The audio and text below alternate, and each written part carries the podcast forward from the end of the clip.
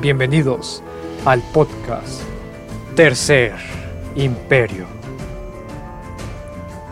El tema a tratar el día de hoy es la conquista de México.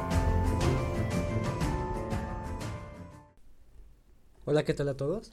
Es un gusto estar de regreso aquí en la segunda parte de, del episodio sobre la conquista. Y pues estamos aquí de regreso, aquí su servidor David y... Y Eduardo. Hola, ¿cómo están? Este, pues sí, este es el segundo episodio, la segunda parte del primer capítulo sobre el tema de la conquista. Esperando que ya no suenen perros de fondo. Y pues esperando también que sea también de su agrado. Y pues a ver qué sale esta vez, ¿no? Sí, mira, ya, ya mejoramos en la cuestión de la acústica. Estamos en un lugar más apropiado para grabar. La vez pasada fue algo más improvisado. Entonces, ¿tú qué opinas? Yo creo que se va a escuchar mejor, ¿no? Eso espero. Sí, bueno, agradecer también a nuestra querida amiga Jackie, la cual nos está prestando su casa. Sí. Jackie, saluda. Dijo hola, por si querían saber. Sí, Jackie tiene que vivir en todos los corazones de todos nuestros escuchas, porque ella es el héroe anónimo de este podcast. Exactamente. Es una pieza fundamental de nuestro querido trío de historia, por así decirlo. y bueno, vamos a empezar este con este tema que pues nos gusta tanto a nosotros y que esperamos que también les guste, que sea de su grado. ¿Con qué vamos a comenzar?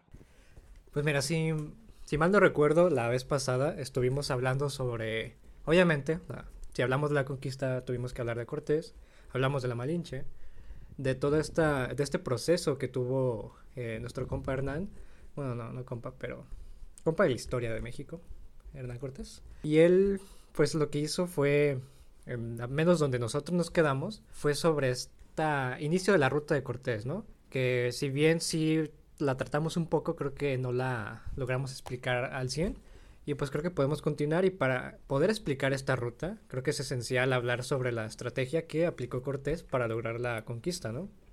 Sí, sin duda es una estrategia que si la vemos en este tiempo, es un genio militar, una persona, como ya habíamos visto anteriormente, pues es educada, estudiada y que con tan pocos hombres vino a conquistar, junto, claro, con apoyo de diferentes eh, otros pueblos, que ya también vamos a explicar más adelante. Y enfermedades. Y enfermedades, claro. Sí, sin, la viruela yo creo que sí, gente cochina. hubiera sido algo totalmente diferente. Digo, tal vez sí, no, sí se hubiera hecho la conquista, pero tal vez de otra manera. No tan sencilla, digámoslo así. Pero hay una parte que hay que entender, como les comentaba, aparte de pues, la sociedad que trajo enfermedades y etcétera. Y bueno, claro que tuvieron cierta pues ventaja con lo que es los caballos. Creo que también ya habíamos comentado un poco de eso y lo que fueron las armaduras, claro, el, el, el hierro que se usaba en las pues en las armas y también y las primeras armas de fuego, pero bueno, sin embargo, son muchos factores que influyeron, también las alianzas que da Cortés y eso es lo que quiero llegar ahorita. Y es que bueno, una de las estrategias durante este primer acercamiento con Mesoamérica consistió en buscar tratos y alianzas con los pueblos que se iba topando, haciéndoles guerras solo en el caso que fuera necesario. Eso es importante porque eh, solo en si atacaban a Cortés, él respondía de igual manera, obviamente. Sin embargo, él lo que quería era llegar como que a un acuerdo mutuo este, desde un inicio. Incluso a, todas esas poblaciones a las, eh, con las quienes se enfrentaba, al final como que podemos decir que los perdonaba, así como que no pasa nada, compas, este, ya, hacemos el trato y proponía una alianza y pues una cierta amistad, ¿no? Claro que para Cortés era conveniencia, bueno, hasta cierto punto era conveniencia para ambos. Para ambos, ¿no? Sí. Entonces, este, esta ruta de Cortés fue el camino que siguió Hernán junto con todo su ejército, que con el paso, mientras más se adentra hacia el centro de México, más, más grande se va haciendo su ejército por las diversas alianzas. Entonces es, es, eso, ¿no? Esa ruta hasta la Ciudad de México, Tenochtitlan. Y pues bueno, atravesó ciudades como Zempoala, Jalapa, Tlaxcala, Cholula, entre otras más. Entonces, eh, eso es lo que hacía. Pasaba por diversas ciudades. Claro que mientras más este, se adentraba, este, más conocía sobre Tenochtitlan, su, este gran imperio de los mexicas, ¿no? Y, y pues más le entraban las ganas de, de llegar ahí porque Bueno, creo que en parte también, ¿no? Como que donde llegaba les decían, sí, pues allí hay mucho oro, ¿no? Te conviene atacarlos porque también a los, a gente como las caltecas o de otros pueblos les convenía que Hernán fuera contra los mexicas, porque eran sus enemigos. Y esa es una parte importante porque mientras él está en varias ciudades, Hernán se va a dar cuenta de cómo, de esta enemistad que hay, ¿no? Entre entre los mexicas y otros pueblos que eran los que tenían los mexicas sometidos y él va a aprovecharse de esa enemistad que es como él como ahorita mencionamos era una conveniencia mutua porque pues a tanto a los a, los pueblos que estaban sometidos a los de Tenochtitlan les convenía que Cortés se aliara a ellos para atacarlos y obviamente a Cortés le convenía que se unieran a él, ¿no? Es como el dicho ese famoso de que el enemigo. El enemigo de tu amigo es mi amigo, ¿cómo va? El amigo de. ¿Cómo? el... No, el, el enemigo de, de, mi, enemigo, mi enemigo es, mi amigo. Exactamente. el, amigo de mi enemigo, no es mi enemigo. Eh, bueno, ustedes saben a qué dicho nos referimos. Sí, ustedes lo tendrán el ahí de Mi enemigo es mi amigo. Entonces, esa era mutua conveniencia se utilizó y funcionó. La verdad es que funcionó bastante bien, si no, no estaríamos aquí en este momento. Incluso hay un pasaje muy, pues muy genial que a mí me gusta mucho, que lo tomé de la carta, de las cartas de relación que Hernán Cortés le fue enviando a, aquí a, a Carlos V, el del chocolate. Carlos I de España, quinto de, del Sacro Imperio Romano Germánico, sí, ¿no? Sí. El cual pues no le hacía mucho caso, pero él tenía que rendir cuentas, ¿no? Y bueno, en una parte en una parte, eh, Cortés menciona, Vista la discordia y desconformidad de unos de los otros, no hubo poco placer, porque me pareció hacer mucho a mi propósito y que podría tener manera de más ainas o juzgarlos. Ainas o juzgarlos significa algo así como de conquistarlos con más facilidad. Incluso menciona que se acuerda de una autoridad evangélica que dice que, que es más fácil conquistar a los pueblos si están divididos.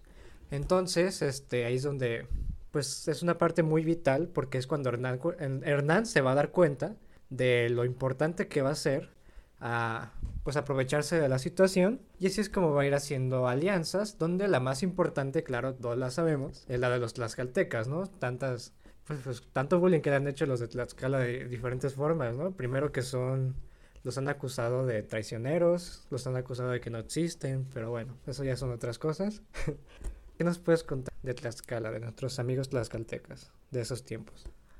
Bueno, creo que primero y que es importante también mencionar sobre la estrategia de Cortés es sobre pues este factor miedo, ¿no? Que ya como mencionabas del caballo, el hierro y todo esto, obviamente el estruendo que hacían a la hora de disparar, aunque fuera de pues estas pistolas de antes, ¿no? Que son como escopetas, que cada media hora podían disparar, pero pues al ya disparar una sola vez infundía un miedo terrible, ¿no? En, las personas que, que, obviamente pues nunca habían visto un arma. O por ejemplo el miedo que se tenía también con los perros, ¿no? Eso, la verdad es que, o sea, hasta la actualidad a mí me daría un chingo de miedo ver un perro ahí, todo como rabioso, y que te persiguiera y que te matara y te, te, desbaratara, literal. Sí, son unos perros muy diferentes, no, no eran solo squinkles, ¿no? Entonces... Pues tenían pelos, ¿no? Con eso ya, ya es un gran cambio para, para estas personas de América.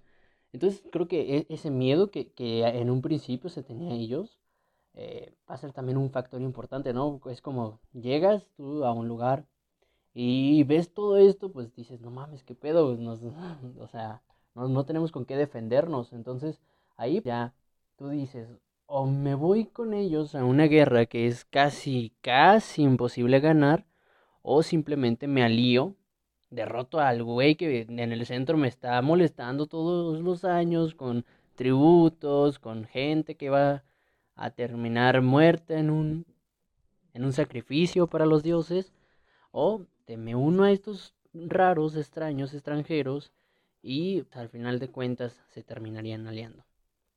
Y eh, va a ocurrir lo mismo en Tlaxcala, ¿no?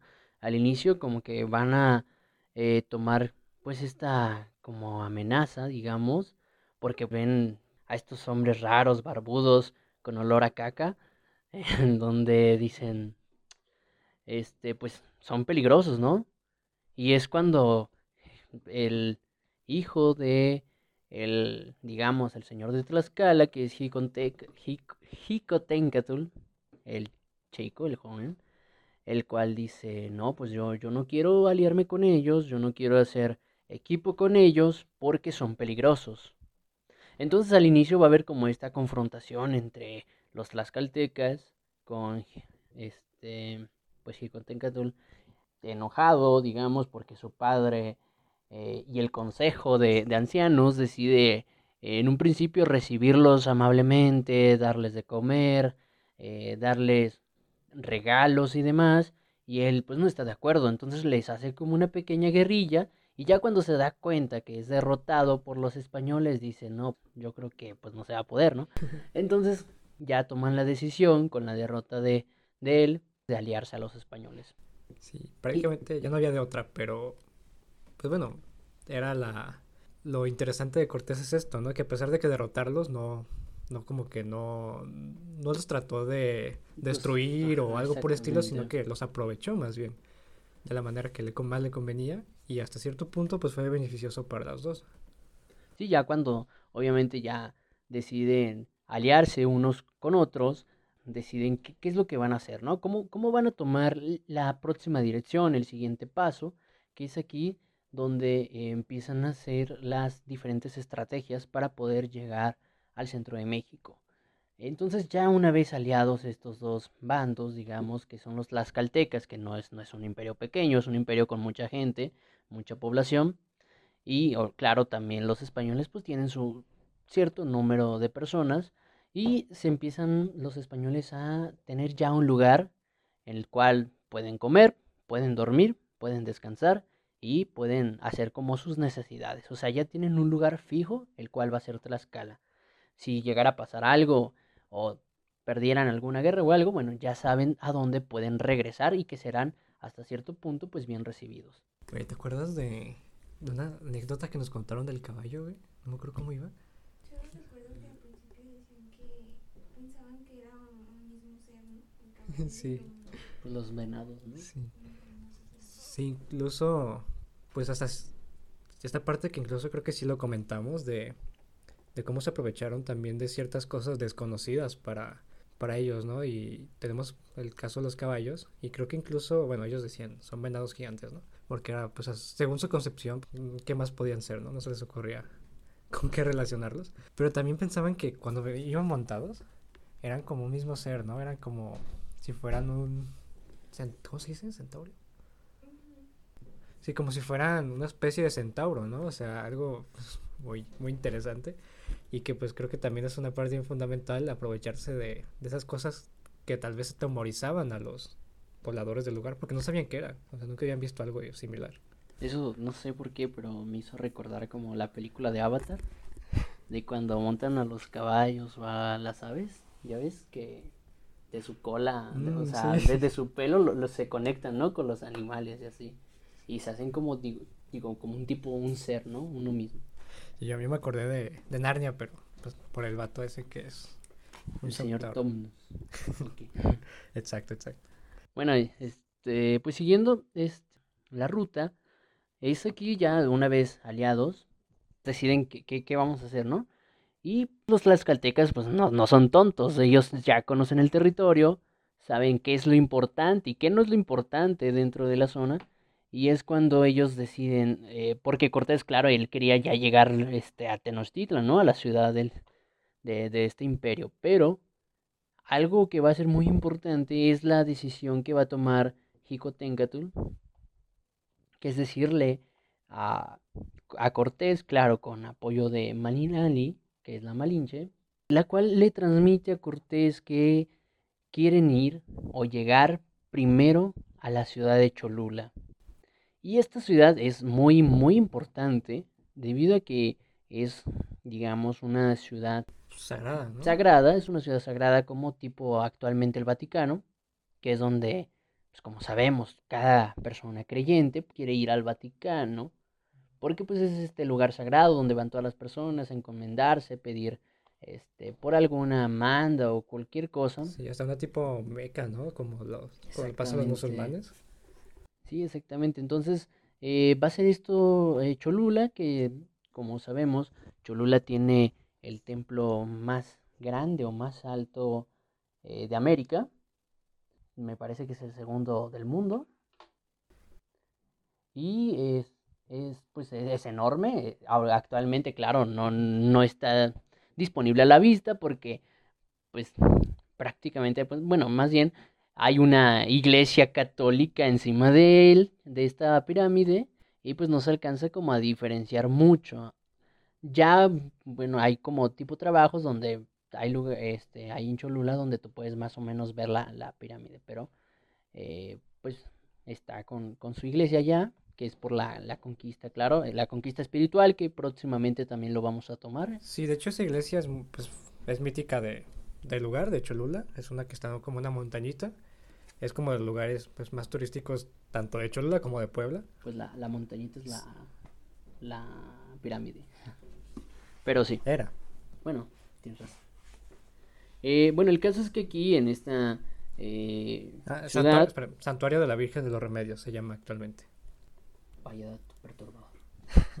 en fin, este, la, la ciudad, bueno, e- es como, mm, digamos, como un, un sitio también muy importante por, eh, hablando económicamente, debido a que aquí, este, pues to- todos llegaban a Cholula por dos cosas, ¿no? Lo, lo principal es por, por acercarte como a Dios, ¿no? Ah, bueno, a diferentes dioses, pero también era porque es un centro comercial donde se hacían estos intercambios de eh, objetos o mercancía, semillas, cereales y demás.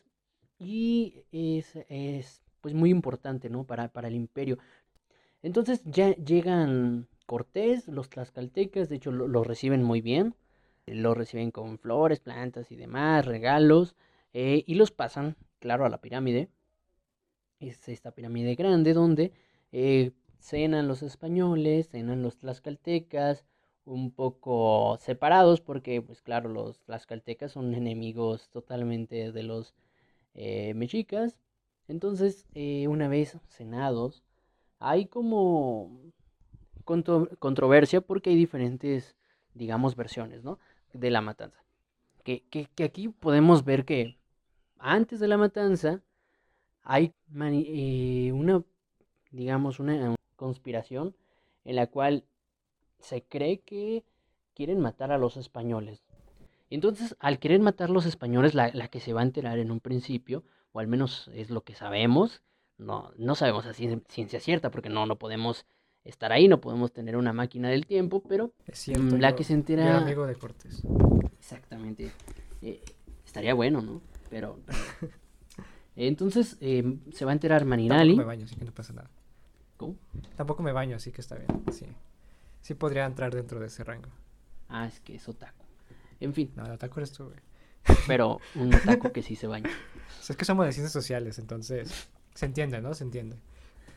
Y bueno, se, se entera Maninali y al enterarse, lo, lo que va a hacer es. Pues pensar, ¿no? Ella ya está con los españoles. Entonces, si decide quedarse, eh, más bien, si, si decide este, advertirle a los españoles, pues obviamente va, va a seguir en su lugar de, pues de una persona que hasta cierto pu- punto pues tiene un poder dentro de los españoles, ¿no? Que es como alguien que, que es importante para ellos, que es atendida por ellos, que pues de cierta manera pues la quieren, ¿no? O pues es importante, ¿no? O sea, la, la utilizan. Y si en cambio se queda, digamos, con los mexicas, lo más probable es que, no sé, digamos que su premio sea quedarse con, con uno de los señores de- del, del territorio y que tenga muchos hijos y que lo más probable es que su vida no sea tan chida, ¿no? Que, que ah, en cambio con los españoles al menos puede que lle- llegue- llegara a ser casi igual, porque pues después vemos cómo la casan también con un español y tiene hijos y demás, pero pues al menos aquí tiene como el factor, el factor, digamos, ¿cómo se le dice? Factor Lines, ¿no? Este. El, el factor Lines. No, el, el- el factor, este, pues es una experiencia nueva. Sí, Digamos, tiene, tiene una experiencia nueva que no conoce. Entonces, obviamente, pues esta eh, aventura le va a decir, no, pues mejor me quedo aquí, ¿no? Pu- puede que sea mejor que lo que ya tengo, lo que ya tuve, que no me gustó. Entonces, decide advertirle a los españoles y una vez que se enteran los españoles, Es aquí donde Hernán Cortés decide atacar la ciudad. Sí, no, y más que nada de sobre el- esta cuestión, más que aventura, es pues simplemente seguir estando en un lugar donde pues, es relevante, ¿no? Y sigue siendo importante. Y creo que también es, es vital para que Malinche pues se siga manteniendo de un bando, ¿no? Y nunca, es, quisi- nunca quiera como que propiciar la caída de, de alguno de esos, de esos nuevos aliados. Sí, entonces Ma- Marinali, ya una vez decidida, pues, se presenta con Cortés, le menciona, pues, ¿sabes qué? Nos van a matar, bueno, te van a matar. Y este, y pues ya Cortés decide atacar la ciudad y, de hecho, pues la ciudad en unas horas queda totalmente sitiada, queda eh, toda la ciudad en llamas y destruida. Que aquí es importante también porque varios, digamos, como estatuas o estructuras bueno, donde deciden los españoles, primeramente, pues al ver un lugar que está lleno de estatuas o estatuillas de dioses, que pues no, no es que sean como muy bonitas para una concepción occidental, en donde pues, lo que conocen, como nosotros también conocemos, pues son, este, digamos, esculturas de Cristo, que es este Cristo occidentalizado, eh, y aquí ven, llegan y parecen, parecen demonios, ¿no? Entonces deciden destruirlos, destruyen la ciudad, destruyen todas estas estatuillas y un día en su casa a gusto, comiendo yo creo pescado recién salido de Veracruz, Moctezuma se entera que Cholula ha sido destruida. Sí, no, y es muy triste porque es que sí tenían un buen plan, o sea, la verdad es que iba a ser un, ay, ¿cómo se- una emboscada. Eh, según las crónicas, este, se narra que cuando entra Cortés y sus hombres a la ciudad se percatan que en los techos hay gente. Y de hecho esas personas atacaron con piedras y demás cosas que tenían a la mano para tratar de hacer dicha emboscada, pero ya estaban preparados. Ese fue el lo que, pues no, el problema con el que se enfrentaron y por qué no pudo resultar su plan es que ya los hombres de Cortés llegaron preparados y, y pues lograron vencer a, a esta emboscada que les hicieron. Entonces, pues aquí es como el, pues la primera, el primer ataque fuerte que hay sobre Tenochtitlan, el primer gran golpe hacia los mexicas, lo tenemos aquí en Cholula. Sí, de hecho, pues sí es una como noticia devastadora, porque Moctezuma a la hora de enterarse sabe que es una ciudad sagrada, la ciudad este, donde se reúnen los dioses, y como conocemos de la historia, Moctezuma es una persona muy religiosa, muy creyente, muy fanática, entonces él al enterarse de, de la caída de Cholula, se agüita, ¿no? Se, se dice, chale, qué pedo. Sí. Y Sí, no. entonces es cuando ahí decide, por- porque aparte no, no, no es que nada más pasaran eso, ¿no? Conocemos los presagios funestos, en donde pasan diferentes cosas, ¿no? En, en es- en esta ciudad, ya sea la inundación de la ciudad, la- el incendio que también devastó eh, prácticamente Tenochtitlan. Sí, una visión incluso que menciona que el propio Moctezuma vio a, A acercándose, hombres, ¿no? A los hombres en venados, montados en venados gigantes. Sí, así es. Entonces, eh, con todo esto que está pasando, o sea, lo que ya había pasado, que, que ya hablamos de los presagios honestos, con lo que está pasando en este momento, eh, pues imagínate, ponte en, en los zapatos de Moctezuma. Tú estás eh, o tienes a un pueblo que depende de ti, de, de qué decisión tomes, qué hagas y qué, qué- qué puedas tú decir. O sea, tu, tu voz o lo, que- las palabras que digas depende toda una nación, o sea, entonces no, no es como algo fácil, o sea, sí tienes que pensarlo. Y es ahí cuando dice, pues necesito ayuda. ¿Y a dónde va a conseguir esa ayuda? Bueno, una noche él decide irse a la ciudad de los dioses, que es aquí donde entra esta ciudad en Teotihuacán. Entonces, aquí decide ir a, a encomendarse a los dioses, que como sabemos, llega eh, eh, Moctezuma, se postra eh, con un cielo eh, estrellado en la noche y empieza a decirle a sus dioses, ¿qué hago? Ayuda, ¿Aquí qué? ¿No? Y él se siente todavía peor porque no ve que sus dioses o los dioses le respondan. No ve una respuesta. Entonces, al no tener una respuesta, se siente solo. Y al sentirse solo, yo creo que él piensa o llegó a pensar que no puede con esto, no puede él llevar la situación. Entonces se regresa a su ciudad y eh, tiene sus reuniones, claro, con los ancianos, donde le dicen, eh, le dan consejos o opiniones y demás, y, y, él no sabe qué hacer. Entonces, entre esta desidia de si atacar o no a los españoles, ya va a tener a los españoles a las puertas de su ciudad, que es donde tenemos la entrada de Tenochtitlan, que ah, pues, no, aquí ya, este, pues tú nos vas a explicar, ¿no? Cómo llega y qué pasa.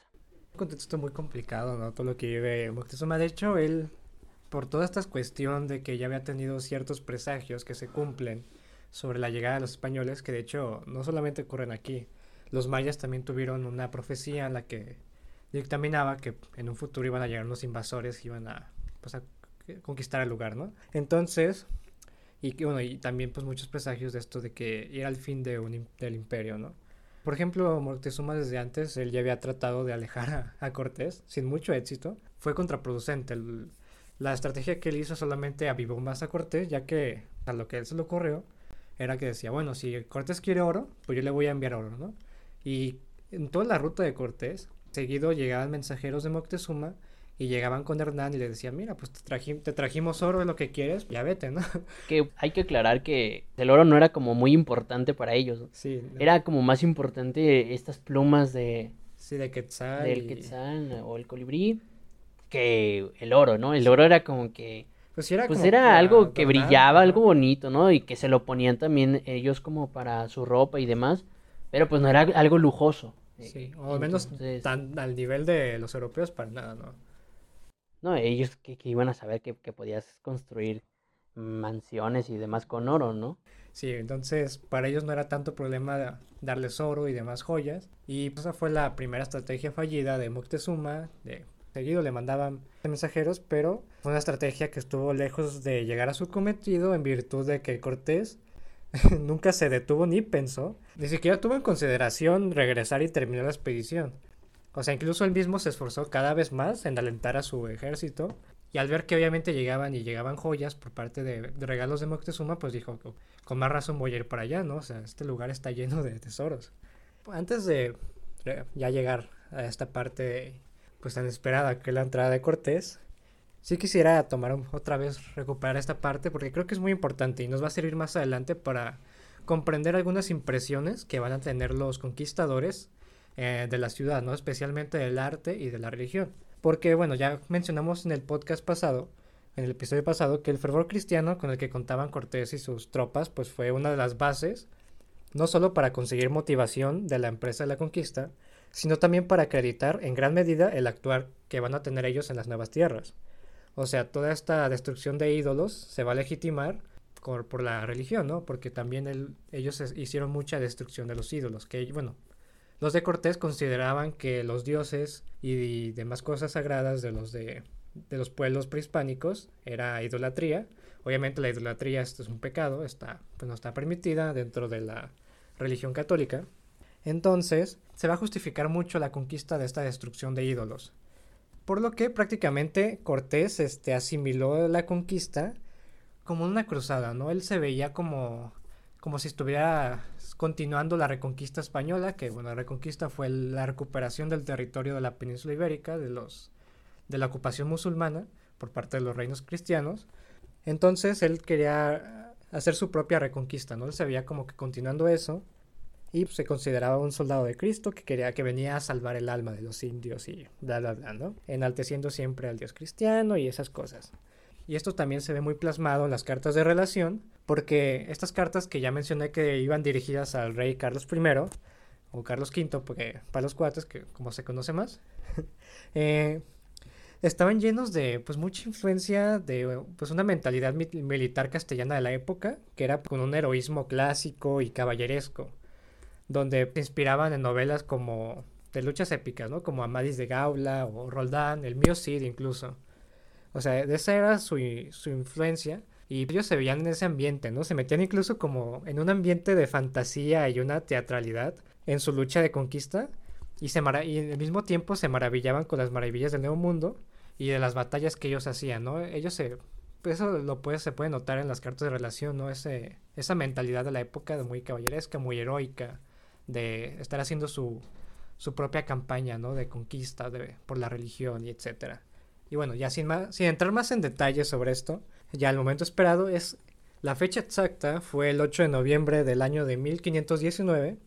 Fue el día en que Hernán Cortés entró a la ciudad de México Tenochtitlan, guiado por gente de Moctezuma y que bueno, que esta gente ya estaba resignada, que ya no, no había forma de que Cortés se regresara, ¿no? Entonces no tuvieron de otra más que decirles, bueno, está bien, ya, entra pues. Te dejamos entrar a la ciudad, a que la veas, le eches un vistazo y pues te vayas. Exacto. Comes y te vas, ¿no? Gran frase célebre, ¿no? De, de Fox. Ya resignado a Moctezuma a tratar de lograr el mejor acuerdo con Cortés.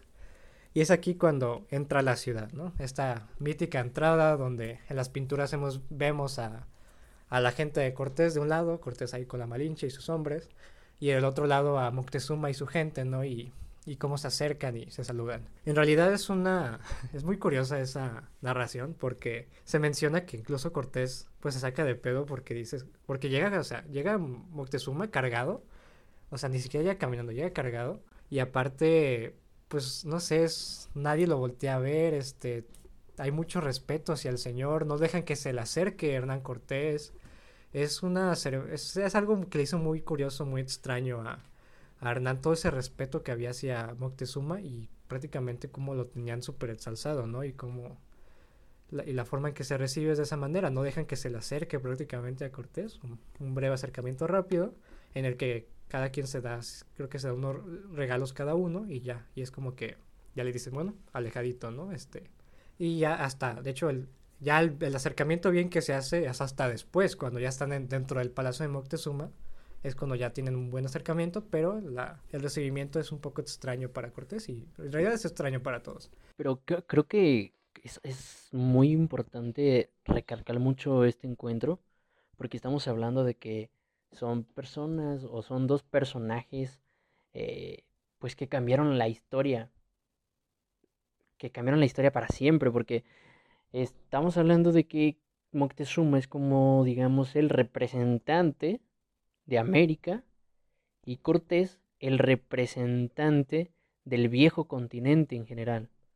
Y, aparte porque el encuentro se da cuando eh, nadie, o al menos a, lo que se nos dice dentro de diferentes textos, es que nadie conocía la imagen de Moctezuma, ¿no? Que siempre estaba en su palacio, nunca salía, y si salía nada más salía como que a saludar de muy, muy lejos. Entonces, cuando ven que sale de su palacio, dicen, ¿qué pedo, no? Porque, porque sale, o sea, son tan importantes estos españoles o estos vatos barbudos que, se, que tiene que salir de su propio palacio para recibirlos.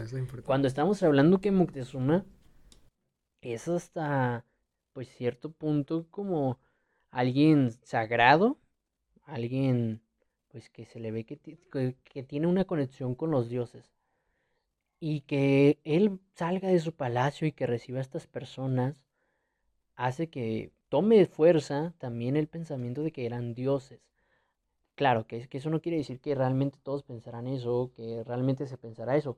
Sin, embargo, sí toma fuerza porque nadie había visto a Moctezuma nunca y, y los españoles tienen como esta, esta importancia de que Moctezuma pues se, baja o lo, bajan del lugar donde venía sentado y saluda a Cortés.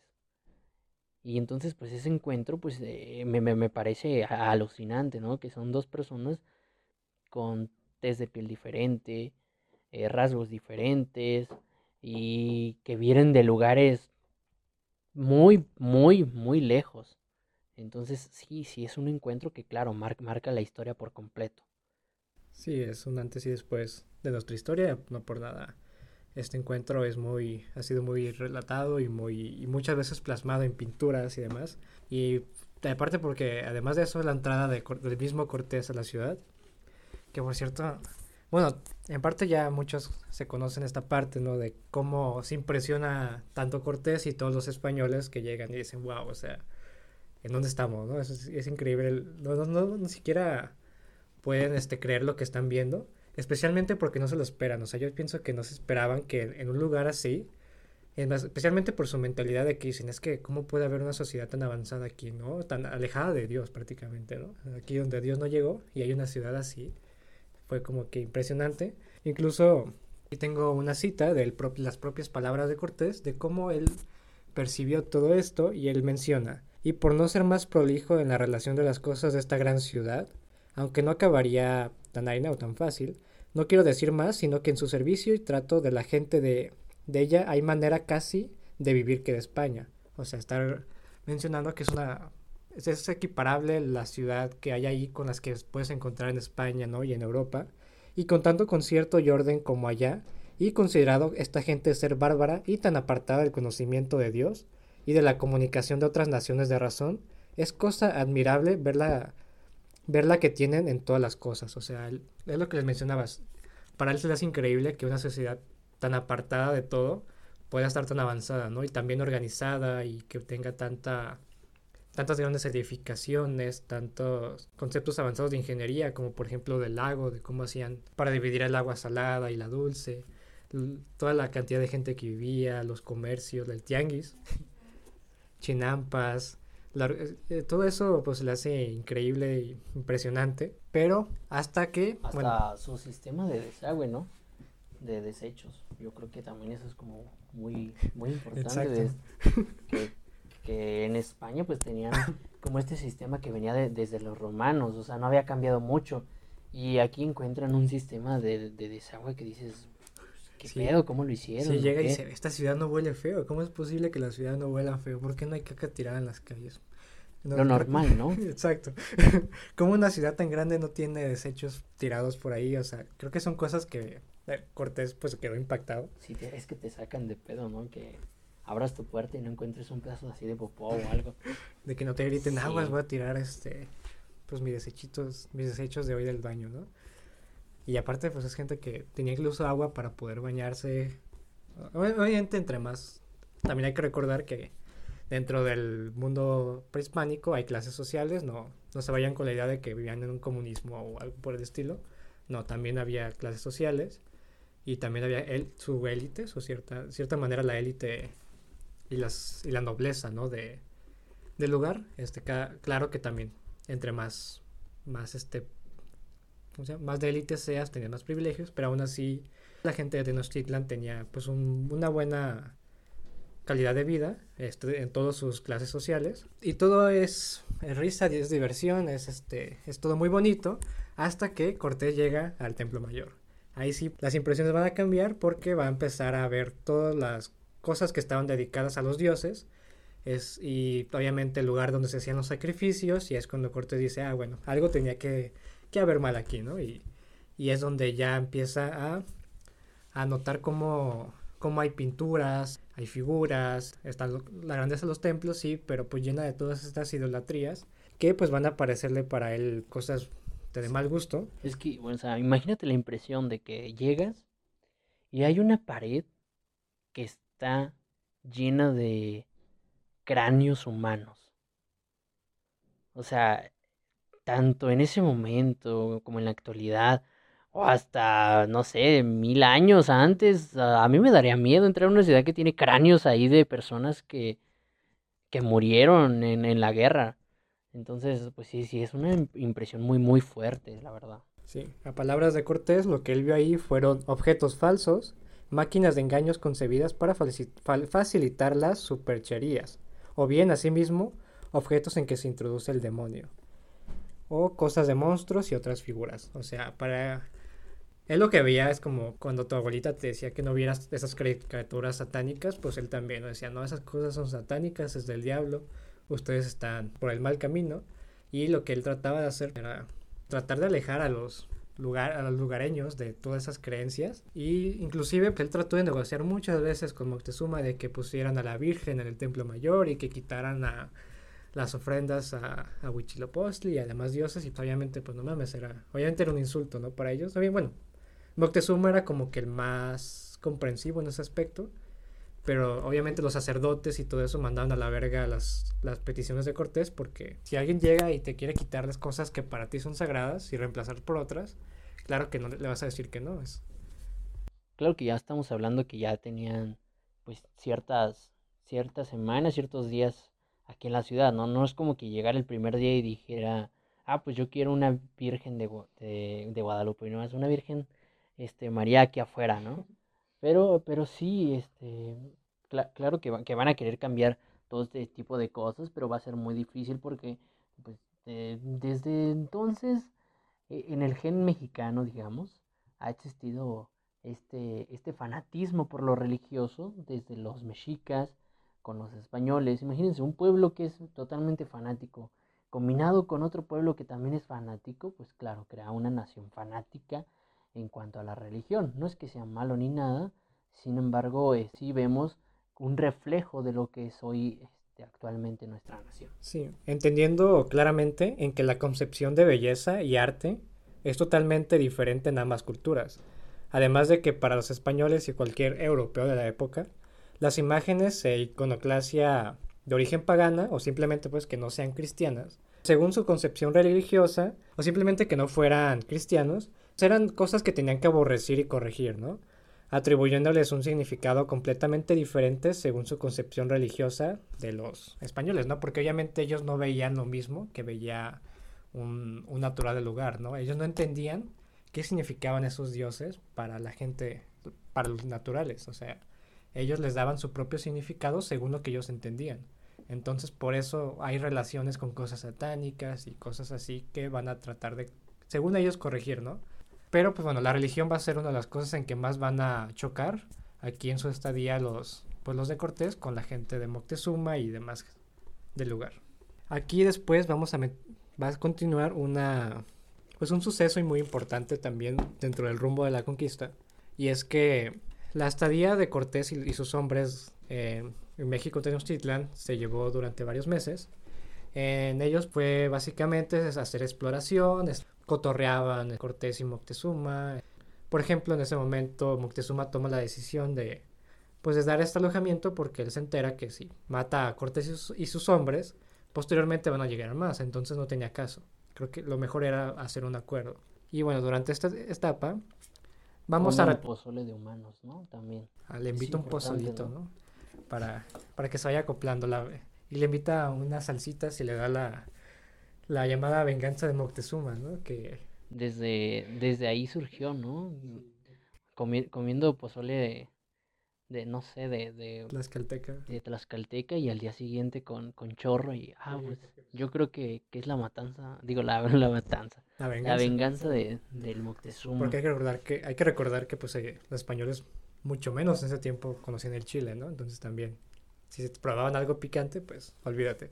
Entonces, aquí va, vamos a retomar a un personaje del podcast pasado, que es este nuestro queridísimo Diego Velázquez. Bueno, la verdad no, es un personaje que ya les comentamos, fue el, el gobernador de Cuba durante el tiempo de la conquista, y él, claro que no se iba a dar por vencido de que Cortés estuviera llevando, por así decirlo, su crédito, ¿no? De que ahí Cortés bien chido llevándose la gloria y, y Diego Velázquez como pendejo ahí bueno, quedó como pendejo, literal, este, se quedó en Cuba, no, se quedó sin formar parte del, de, la, de la empresa de la conquista.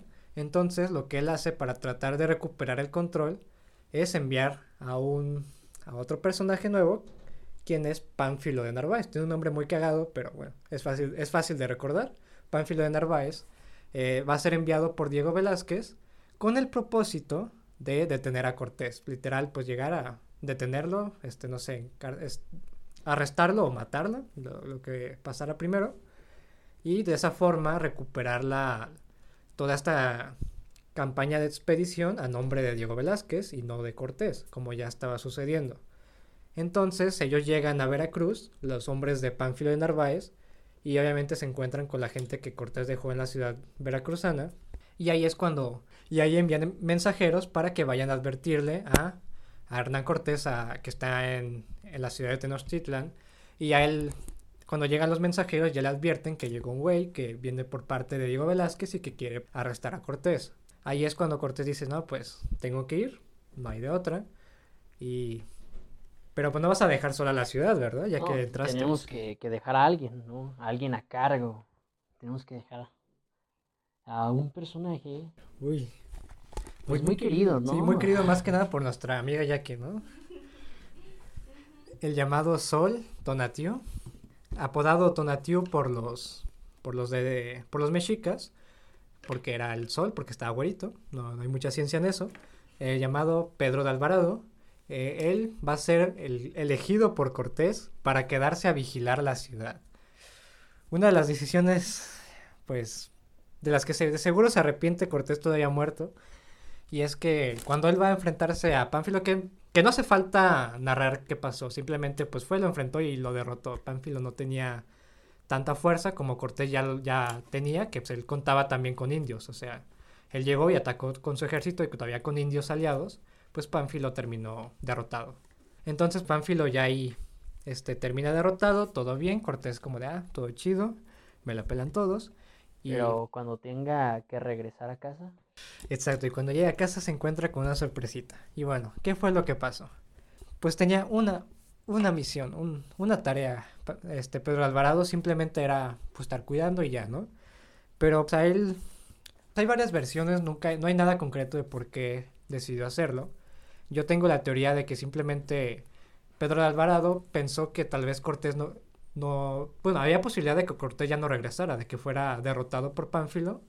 Entonces él lo que tenía que hacer era mantener el control de la ciudad, ¿no? De, porque si de repente se enteraba la gente de Tenochtitlan que Cortés murió, se iban a decir, ah, pues ya valieron, compas, ¿no? Váyanse.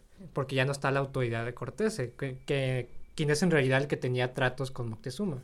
Entonces yo pienso que Pedro de Alvarado dijo, para que no me pase eso, me voy a imponer también yo, para que me tengan miedo también a mí y no me vayan a querer traicionar si se enteran que Cortés murió. y ganar méritos también, ¿no? Que obviamente al conquistar él, imagínate, si, si, si él dijera, pues yo conquisté Tenochtitlan, pues obviamente la, la corona eh, Mm, sí, pues le daría hasta cierto punto, pues cierta cantidad de, de tierras al de menos. tierras, dinero, demás. Poder. Entonces, y es lo que se buscaba en ese momento, ¿no? Poder, tener poder. hacerse un nombre. Y entonces, pues lo que pasa es lo siguiente. Cortés ya había acordado con Moctezuma, de que ya le, había dicho, le dije, oye, güey, pues, ya de cuenta que queremos hacer una fiesta acá bien chida que hacemos nosotros. Se llama la fiesta de Toxcatl. Esta fiesta se celebra en una veintena, porque el calendario mexica está compuesto por veintenas. Y en la quinta es la correspondiente a la festividad de Toxcatl, en la cual se rinde honor a, dos dioses. Uno es Huitzilopochtli y el otro es Tezcatlipoca. Tezcatlipoca, bueno, ya saben que mi náhuatl, pues yo no sé náhuatl, entonces ahí hago el esfuerzo. Entonces, esa fiesta se iba a celebrar en ese momento, ya, o sea, eh, coincidió con el momento en que ellos estaban ahí. Moctezuma fue, le pidió permiso a Cortés y Cortés le dijo, ah, Simón, no pasa nada siempre y cuando no vayas a matar a nadie, no sacrifiques a nadie. Era la condición. Este Moctezuma dijo, ah, sí, no hay pedo. Obviamente, Prácticamente le dijo, sí, sí, a la chingada. sí, sí, lo, lo que tú digas, Cortés, no, no voy a sacrificar a nadie. Obviamente lo tenían que hacer, o sea, era parte de la fiesta. Y bueno, para no hacerla larga, simplemente la fiesta se prepara, hacen figuritas de Tezcatlipoca con, sem- con semillas, con restos de semillas y hay una persona que todo, que desde el año pasado se prepara para ser sacrificada y bla bla bla, ¿no? Entonces, llega cuando llega, se está acercando la fecha, Cortés se va y deja a Pedro Alvarado. Entonces Moctezuma va y le dice, oye Pedro, te recuerdo que Cortés ya me dio permiso de hacer la fiesta. Y ya Pedro de, ah, sí, claro, no pasa nada. Si Cortés dijo que sí, pues no, no hay problema. Antes de eso, después de eso más bien, Moctezuma va y se reúne con sus sabios, este, hay su consejo de sabios y, y su consejo le aconseja, valga la redundancia, que eh, todos vayan armados por si acaso, porque es- obviamente es un peligro, quieran o no, que tener ahí a los españoles. Y más por si ven algo que no les gusta, pero Moctezuma Pero ¿qué ahí dice Moctezuma? pues bien inocente, bien, pues bien sonso, le, pues dicen, ah, no pasa nada, yo confío en mis amigos españoles, no nos van a hacer nada, vamos nomás con los de siempre. ¿Qué nada puede más". pasar, no? Nada ¿Qué puede es lo peor que puede pasar? Nada puede mal ir sal, amigos. la advierten, no digan que no la advirtieron, de seguro, pues ese fue un grande, te lo dije después de eso, pero bueno, ya acuerdan, en- se acuerda eso, no van a ir armados, van a ir como siempre, simplemente con las cosas necesarias para hacer la fiesta, pero pues Pedro Alvarado dice, ah, pues vamos a aprovechar que se van a reunir todos y pues los matamos. Tenemos la excusa de que están haciendo cosas paganas, de que están sacrificando gente. Entonces, pues ese fue la, el pensamiento de Pedro Alvarado y aprovechó ese momento, incluso desde, es que, o sea, desde que estaban preparando las cosas, ya tenía el ejército de Pedro Alvarado vigilando el lugar y no sé por qué, digo que fue muy ingenuo es Moctezuma en eso. Cuando se hace la fiesta, que es una fiesta muy chida, incluso los sabios le dicen, así se hizo en Cholula, nomás los encerraron en una casa. También ahora nosotros nos han puesto difíciles las cosas, que en cada pared estén escondidos nuestros escudos.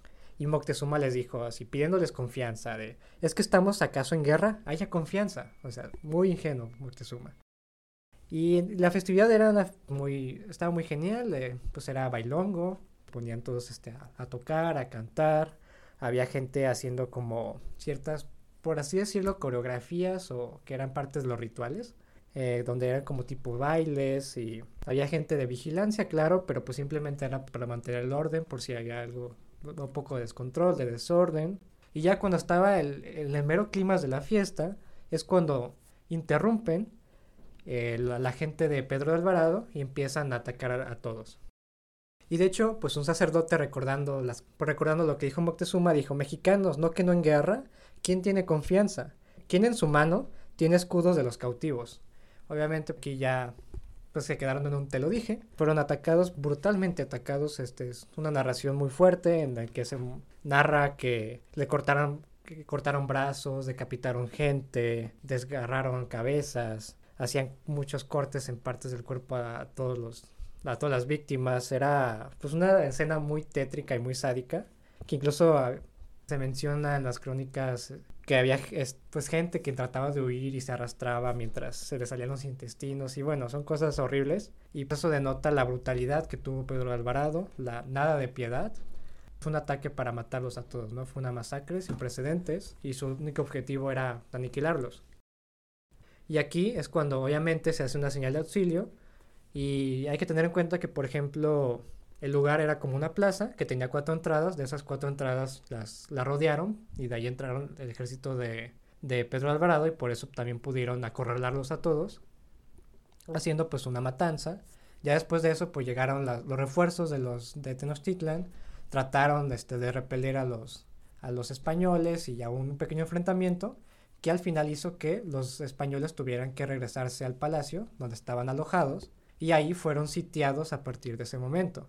O sea, la gente de, de los mexicas decidieron sitiarlos, obviamente pues ya por esa traición, eh, pues ya inició prácticamente ahora sí el enfrentamiento directo, la guerra entre los dos bandos, teniendo sitiados en el palacio donde están alojados, sin dejarlos salir y sin dejar que trajeran provisiones ni nada a, a los españoles Allí estuvieron un tiempo hasta que llegó Cortés. Y bueno, es aquí donde ya va a entrar la, la noche triste o lo que conocemos o lo que han querido llamarle la noche feliz. Durante, después de esto va, a ser como una semana que como ya lo decía David, eh, pues los españoles se quedan sin alimento, se quedan sin comida y se quedan rodeados. Eh, la, las crónicas lo, mencionan de que cada noche iban los, los mexicas y les aventaban piedras y demás, intentando sacarlos. Sí, incluso intentaron hasta quemar el palacio. Sí, así es. Entonces era, era constante, o sea, le, les hacían guerra todos los días. O sea, todos los días había guerra entre estos mexicas y los españoles que estaban dentro de, del palacio, junto con, claro, lo, los tlaxcaltecas que quedaban también y pues de estas constantes guerrillas, eh, pues los españoles lo, lo, único que estaban esperando era que llegara Cortés. Va, va a llegar Cortés días después y cl claro, la, la, la, bienvenida no va a ser como la primera vez.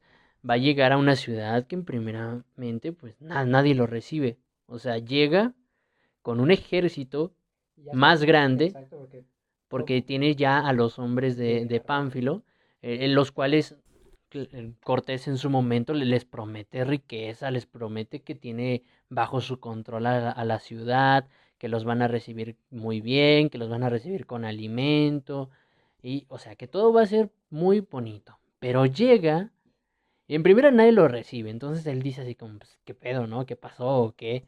¿Dónde están todos? Y, obviamente pues los, hom- los hombres que, que venían con Pánfilo, pues ellos decidieron irse con Cortés porque le creyeron, pero al llegar y no ver nada, pues empiezan como a estar inquietos. Sí, es como, ¿y dónde está toda esa gente que ¿Dónde está lo que me prometiste? Y eh, aquí entonces eh, Cortés dice, bueno, pues ah, vamos a entrar a la ciudad, vamos a ver qué pasó. Entra a la ciudad, la empieza a recorrer y ve que, que no hay nadie, o sea, que, que que hay poca gente a casi nada. Y pues él intenta, pero pues no, no, obviamente no habla el idioma y no, no tenía consigo este, a la lengua ni nada, que es mañal, y entonces no puede hablar con nadie hasta que llega a los palacios. Y al llegar al palacio, pues eh, des- llega y dice, ¿qué pasó, no? O sea, ¿dónde están todos o qué pedo? Y es aquí donde Sí, pues, sale... Me imagino el encuentro con el idiota de Pedro de Alvarado, ¿no?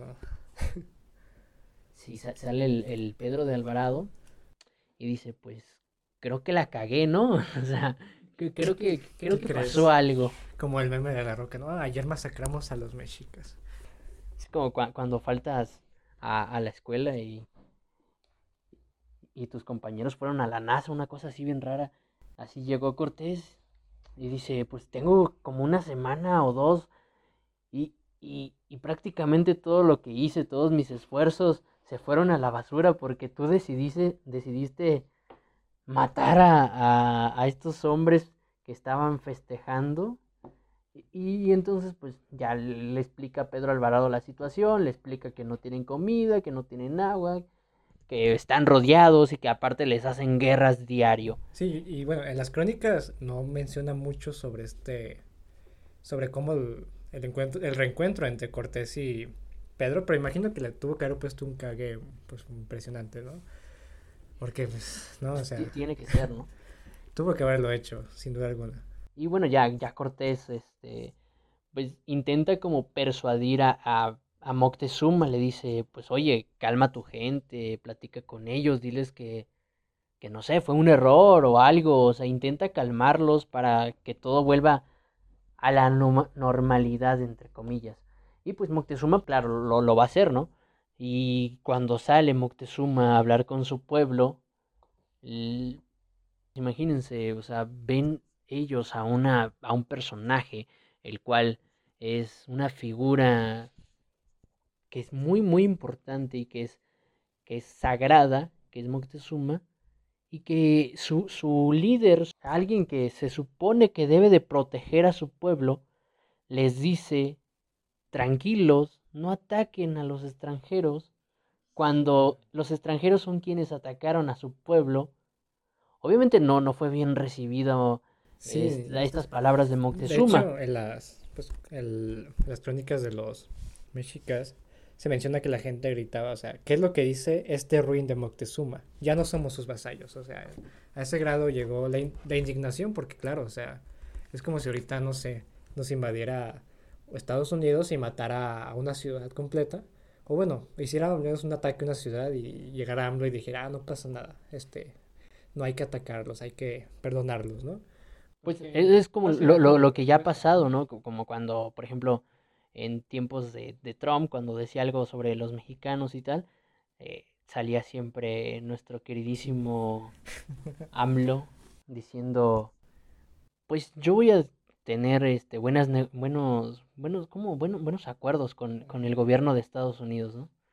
Entonces se quedaba callado y es prácticamente lo que hace Moctezuma, ¿no? Quedarse callado con la situación y decirles callado. o intentar calmar a su pueblo, que, que, que no, no los intente calmar con, con tanta euforia, porque pues claro, obviamente pues tampoco está de acuerdo, ¿no? Con lo que sucedió, pero eh, el pueblo pues no lo, no lo toma bien y es como hemos visto o como sabemos que hay diferentes versiones en las cuales unas cuentan que su mismo pueblo mataría a Moctezuma con una piedra, que no sabemos si fue lo que sucedió, si, si fue verdaderamente el pueblo quien mató a Moctezuma, o fueron los mismos españoles quien mataron a Moctezuma, o fue el mismo Moctezuma que se dejó morir al no quererse eh, dejar curar por los españoles. Entonces son estas versiones que existen. La, sí, incluso, pues sí, como mencionaba, la versión de, pues, de los mexicas es esa, ¿no? Que los propios españoles mataron a Moctezuma.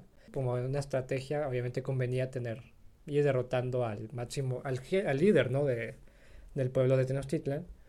Pero está también esta versión, que es la que cuentan las crónicas españolas del piedrazo, ¿no? Que le dan a, a Moctezuma cuando él sale a hablar ante su gente, que pues recibe por la molestia de, del, del pueblo de no de ser como de tener esa actitud sumisa, ¿no? ante los españoles. Claro que, que, que también, este, por ejemplo, Bernal Díaz del Castillo como que lo romantiza bastante.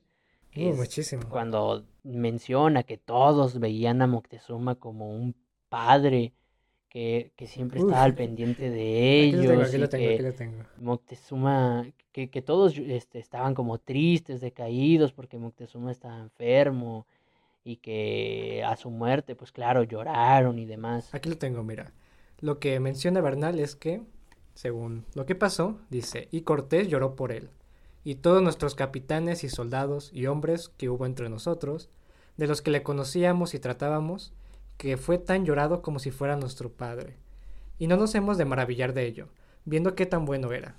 Y decían que había 10 y 7, 17 años que reinaba y que fue el mejor rey que en México había habido. Esas fueron las propias palabras de Bernal Díaz del Castillo sobre la muerte de Moctezuma. Sí, que claro, estamos hablando de, una época en donde el romanticismo pues estaba a flote, ¿no? Que es- estaba muy, muy presente en estos hombres. Sí, o sea, estamos hablando de que este tiempo intentaba como ensalzar a los personajes, darles cierta importancia más de la debida, y pues es lo que ocurre también con Moctezuma, lo que ocurre con Cortés y lo que ocurre con eh, pues diferentes autores eh, de la época. Sí, pero igual es que la indignación del pueblo debió haber sido enorme, porque bueno, una cosa que no mencionamos y que también sucede y es impactante, es que antes de que Cortés fuera hacia, antes de que Cortés fuera a buscar a Pánfilo, hubo un momento en que hubo un ataque hacia Veracruz por parte de los mexicas. Y ese ataque se descubrió y Cortés acusó a, a Moctezuma de haberlo hecho. ¿Y qué fue lo que hizo? Fue encarcelar al propio Moctezuma. O sea, imagínense que llegue un extranjero y encarcele a tu líder, o sea, tu presidente, tu, tu emperador, tu rey, lo que sea. Que debe haber sido, pues, hasta cierto punto también humillante y yo creo que generó mucha impotencia entre todo el pueblo de Tenochtitlan de decir, oye, pues, ¿qué está pasando, no? Creo que la gota que derramó el vaso fue el ataque de Pedro Alvarado, que fue la masacre del Templo Mayor. Sí, y ya después de esto, entonces ya que M- Cortés ya se encuentra en el territorio, ya se encuentra en la ciudad, él ya se da cuenta por mano propia lo que está sucediendo, ya se da cuenta de la guerra que les, les hacen esa misma noche cuando llegan y dice, no, pues sabes qué, pues no nos podemos quedar aquí. O sea, mm, estamos rodeados, no tenemos comida, no tenemos nada, pues hay que salir de la ciudad y hay que regresar a Tlaxcala. Y es aquí donde va a suceder la noche triste. Que, bueno, para darnos una idea, estamos hablando que es en la madrugada, es en la noche cuando casi no se ve nada, que lo- los hombres eh, de Cortés, eh, que son los tlaxcaltecas, empiezan a salir primero, ¿no? Todos, claro, cargados, eh, porque, porque no, obviamente no iban a dejar el oro. Sí, no. Entonces todos iban cargados de cajas llenas de oro o joyas o de diferentes cosas que les habían dado Sí, no, o robado de la ciudad. Y lo peor, la, la peor parte lo tuvieron ellos porque los azcaltecas iban hasta enfrente y cargando lo más pesado. Sí, la, la estructura que, que, que llevaba, o sea, la formación que llevaba era claro, tlaxcaltecas al frente, españoles en medio y otra vez tlaxcaltecas en la retaguardia. Porque si los perseguían, pues obviamente que los que querían que murieran primero pues, eran los tlaxcaltecas, porque no iban a dejar que los españoles se murieran. Que claro, Que son los este, protagonistas y no pueden morir. Ah, exactamente. Como en todo buen anime, ¿no? Entonces es aquí donde eh, al salir de la ciudad salen a paso lento. Pero claro, lo- los mexicas se van a dar cuenta de esto. Y estamos hablando que hay un como puente, que es la, la calzada de la entrada de la ciudad, donde alrededor está pues este lago. eh, del- de este lago de Texcoco, en donde van a empezar a llegar los mexicas, estos guerreros, en las chinampas y van a empezar a atacar a los españoles con lanzas. Y aquí van a morir bastante cantidad de, aliados de Cortés, tanto tlaxcaltecas como propios españoles. Y es donde también conocemos la, pues la legendaria o el legendario mito de- del tesoro de Moctezuma que se encuentra enterrado en la Ciudad de México. Sí, de hecho, me da mucha risa porque, o sea, cuando eh, la estrategia de ellos era salir en la noche, porque los, en ese momento pues estaban dormidos los mexicas, ¿no? Y no atacaban. De hecho, en todo el, todo el momento que tuvieron enfrentamiento en la ciudad, siempre los ataques eran en el día. Entonces ellos dicen, bueno, hay que salir la noche y sin hacer ruido, discretos, ponemos puentes que nosotros hicimos con, este, con madera para salir de la ciudad porque obviamente hay que recordar que la ciudad está en medio de un lago. Y los puentes los habían quitado para que no escaparan. Pero pues está bien cagado porque ya cuando estaban cerca se encuentran con una, una, pues, una india, una indígena que estaba ahí en el lago, en el lago lavando y los ve y pues alerta a toda la ciudad y ahí es cuando ya se hace la persecución que como mencionó Eduardo terminó mal, ¿no? Y te- terminó tan mal que, como vemos con Bernal, él mencionaba esta frase célebre de y Cortés lloró. Sí, eh, de- bueno, no, la única, lo más cercano que tenemos a esto de el árbol de la noche triste, donde supuestamente Cortés va y, y se echa una lloradita, es una, en verdad el Día del Castillo menciona que Cortés tuvo unas ciertas lágrimas en los ojos, y esto porque en el momento en que ellos escapan, porque estaban cruzando los puentes, que obviamente tenían de escudo a los tlaxcaltecas, también los mexicas empezaron a atacar como en unos tipos, como si fueran unos tipos botes que ellos tenían, o sea, les atacaron por tierra y por agua. Cuando ellos escapan de la ciudad y por fin logran evadir a todo ese ataque de los mexicas, Cortés cuando llega a esa parte y ve a sus hombres, se menciona que se le salieron unas lagrimitas de, pues de lo sucedido, ¿no? De decir, bueno, estoy vivo, ¿no? Sobreviví, pero también la situación era horrible, ¿no? De decir, ok, no están, estoy a- puedo morir aquí, pero ya llegué, pero ya llegué, estoy a salvo, ya vi a- aquí a varios de mis generales, de mis amigos, y, y pues se le salieron las lagrimitas según lo que menciona Bernal Díaz del Castillo. Pero así tal cual de que se fue a llorar como aquí con una esquina al árbol, no hay un texto que, que no lo pueda comprobar tal cual. Y bueno, de- después de, de que se avienta sus lágrimas, eh, se da cuenta Cortés que faltan muchos hombres, o sea, sí, sí fueron reducidos en cierta medida, y además el tesoro ya no estaba, o sea, el oro que traían, obviamente, pues si vienes cargado, vienes lento. Exacto. Entonces, para poder correr y sobrevivir, pues sueltas el dinero, sueltas el Sí, oro. Bernal dice incluso que muchos murieron por eso, ¿no? De no soltar su oro y pues terminó jugando mal. Exacto. Estaría bueno un día, estando en la Ciudad de México, ver si, si nos encontramos un pedazo de oro, ¿no? Sí. monedas o algo. Sí, este, en la parte donde se menciona que ellos pasaron fue el llamado Canal de los Toltecas, que es donde la mayor parte de los muertos cayeron y con ellos también cayó el oro, oro y demás joyas que bueno, también se menciona que los propios mexicas rejuntaron, pero no sabemos hasta qué punto todo pudo haber sido tomado por los mexicas después de la batalla. Y, as- y de ahí se hizo la huida de, de Cortés y, los, y sus hombres y los tlaxcaltecas que le quedaban hacia la ciudad de Tacuba, donde pues ahí se va a refugiar y va a empezar a avanzar de regreso a, a Tlaxcala, que era el lugar donde él tenía un hospedaje, ¿no? Y donde podía quedarse y tenía aliados. Y comer, ¿no? Que era muy importante en ese momento. Comer, descansar, Que porque ya llevaban varios días sin, sin alimento. sí, no, de hecho comían caballos y no sé qué tanto para, porque ya no había nada, o sea, estaban huyendo y no tenían nada más que oro, pero pues no había dónde canjear ese oro ahí. No había un banco cerca. sí, no. Bueno, y una vez llegados a en, en Tlaxcala, ya asentados, eh, comidos y demás, entonces empiezan a crear un plan, ¿no? Que, es el de la conquista final. Y es aquí donde empiezan a, construir como mini barcos, que es para aprovechar esta zona eh, acuífera de, de la ciudad de Tenochtitlan. Y al construir estos como mini barcos, eh, eh, y una vez ya bien armados, reforzados y demás, pues deciden embarcarse y regresar a la ciudad de Tenochtitlan.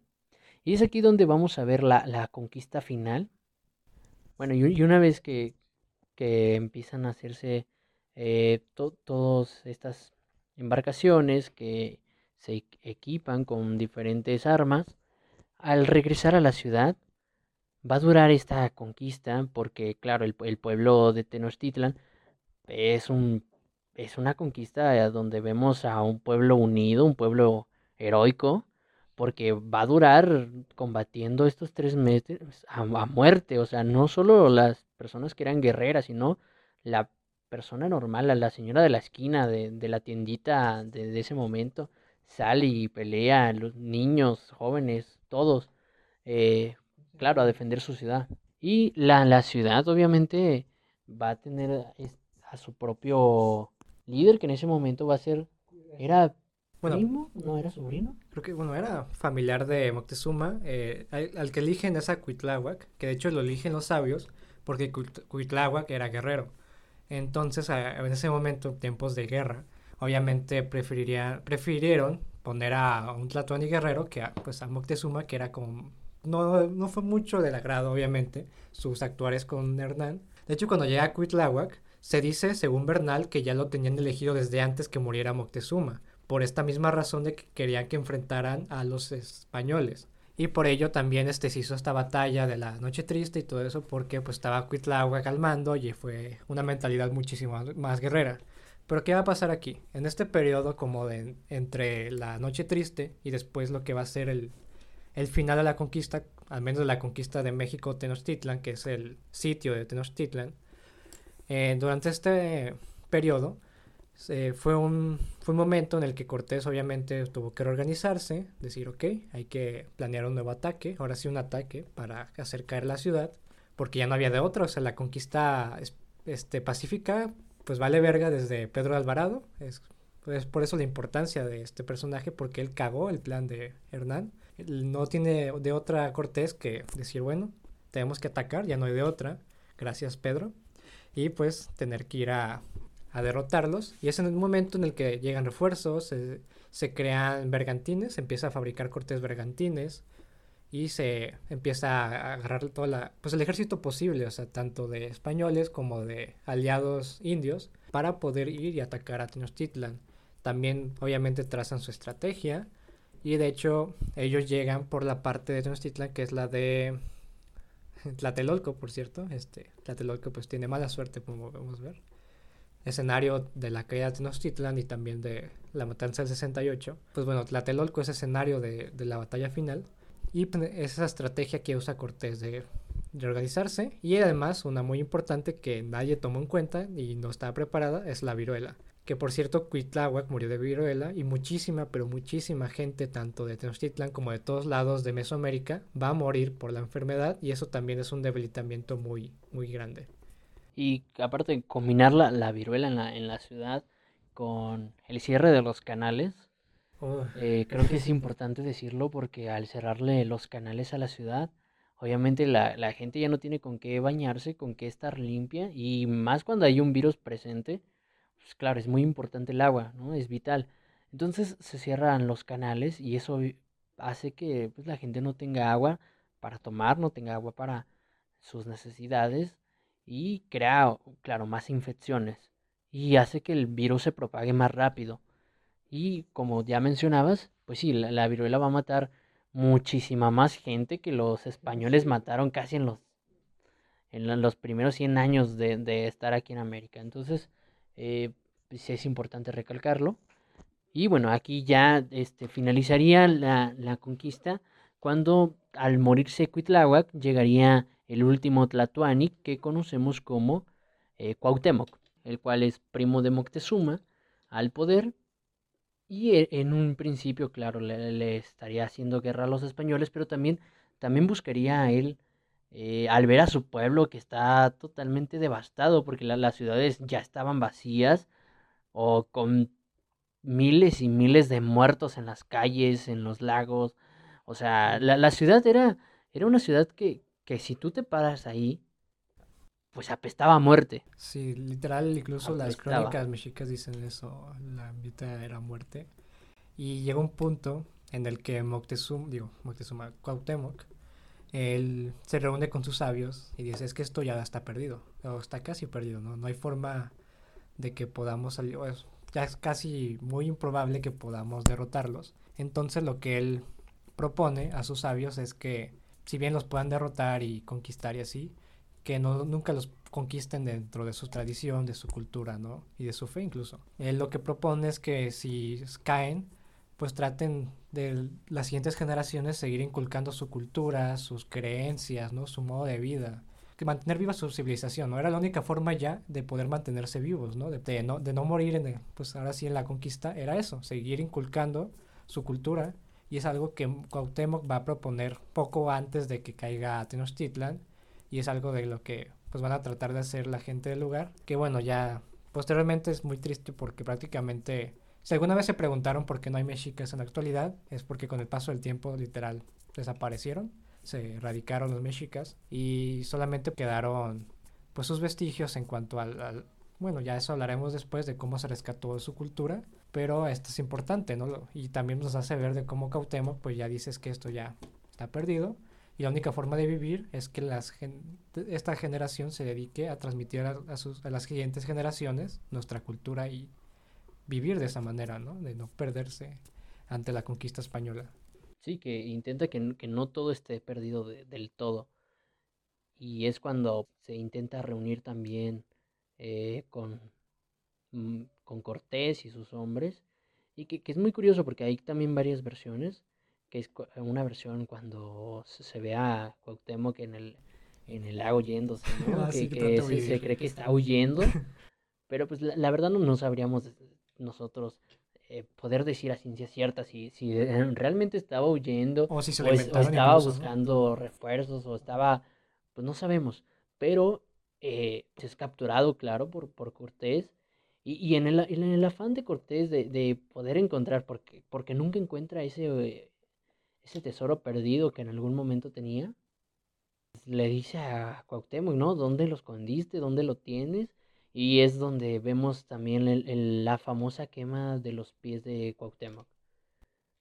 Y pues de, de hecho la, la- el final de Cuauhtémoc no es nada bonito. Él muere, Sí, muere en una... muere una amarrado de, de un, de un árbol.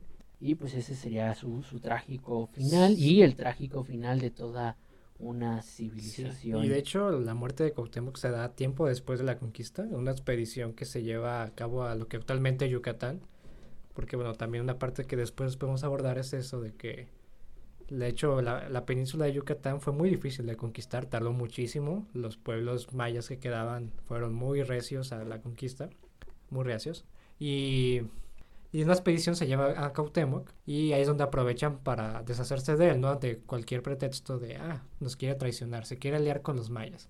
Entonces lo matan y eso obviamente también es un golpe, el golpe final, ¿no? Porque obviamente la última esperanza para el pueblo de Tenochtitlan es Cuauhtémoc y cuando muere es cuando ya la, la esperanza murió con él y es la conquista ya definitiva y también pues creo que eso afectó mucho al pueblo, se dice que la gente de Tenochtitlan se empezó a suicidar y cosas así. Muchos tuvieron que se desplazaron a otras zonas. La ciudad prácticamente pues perdió el control de los mexicas, incluso de los habitantes mexicas ya poco a poco desaparecieron del lugar. Quedó como una ciudad fantasma, digamos. Sí, Una fantasma. ciudad abandonada. y pues obviamente repoblada por españoles y, de, y otros este indígenas pero de diferentes lugares que no eran necesariamente mexicas. Sí, que claro, los españoles eh, veían la dificultad de, de construir una ciudad eh, encima de un lago, pero veían también la importancia de hacerlo ahí, porque es ahí donde estaba el imperio de, de, pues de los mexicas. Entonces deciden quedarse ahí, construir su ciudad, y aquí es donde vamos a empezar a dejar de llamarle México Tenochtitlan para empezar a llamarle la Nueva España. Desde ese entonces también se le va a empezar a conocer como la Ciudad de México simplemente. Y es el nuevo proceso de lo, de lo que mencionaste, la Nueva España y, y la construcción de lo que es lo que posteriormente, ya muchos años, será México. Y de- después de esto, bueno, ya posteriormente vamos a estar platicando de la conquista espiritual, que la conquista espiritual también es un tema muy, muy extenso, muy, muy rico en cuanto a su contenido, ya que cambia la, la perspectiva de, de pensamiento, de mente, de tradiciones, de, de todo prácticamente, o sea, de una, de una forma y estilo de vida de todo una, de un, todo un continente a un estilo de vida diferente enfocado en Dios. Sí, y aparte que también pues va a ser muy muy genial ver el sincretismo que va a ser como esta hibridación entre las dos culturas, dos religiones que se va a empezar a conformar desde ese momento. La conquista espiritual porque también es muy importante y esto solo es el inicio, literal, la conquista militar que es la que abordamos ahorita es solo el inicio de pues de un proceso muy pero muy largo que va a ser la la conquista de todo Mesoamérica hasta que y bueno, y otros lugares como Asis América y Aridoamérica, hasta conformar la, el, el reino de Nueva España, o, o virreinato. Y bueno, pues esperemos que ya salir de este ambiente, ahorita estamos en un ambiente muy sad porque pues no, no es bonito nunca recordar la caída de Tenochtitlan, la, el derrocamiento de este gran imperio que pues terminó el t- 13 de agosto de 1521, nunca olvidar esa fecha. Pero bueno, hay que verlo por el lado de que también es el inicio de, de una increíble civilización como es la mexicana. Y bueno, con esto damos por finalizado el capítulo. Este, creo que nos alargamos un poco más de lo esperado, pero sí, siempre es este, pues reconfortante, ¿no? Eh, hablar de estos temas. Sí, pero F en el chat, amigos, por Tenochtitlan. F. Bueno, ta- tampoco no es que sea tan triste, o sea, es, es una caída de un pueblo, pero es el comienzo de otro pueblo nuevo que somos actualmente. Exacto. Entonces vienen cosas muy, muy interesantes, muy padres, que vamos a estar platicando. Y espero que sigan pues compartiendo y sigan escuchando pues esta cosa o este intento de podcast. Sí, nos vemos la siguiente que será la conquista espiritual. Muchas gracias.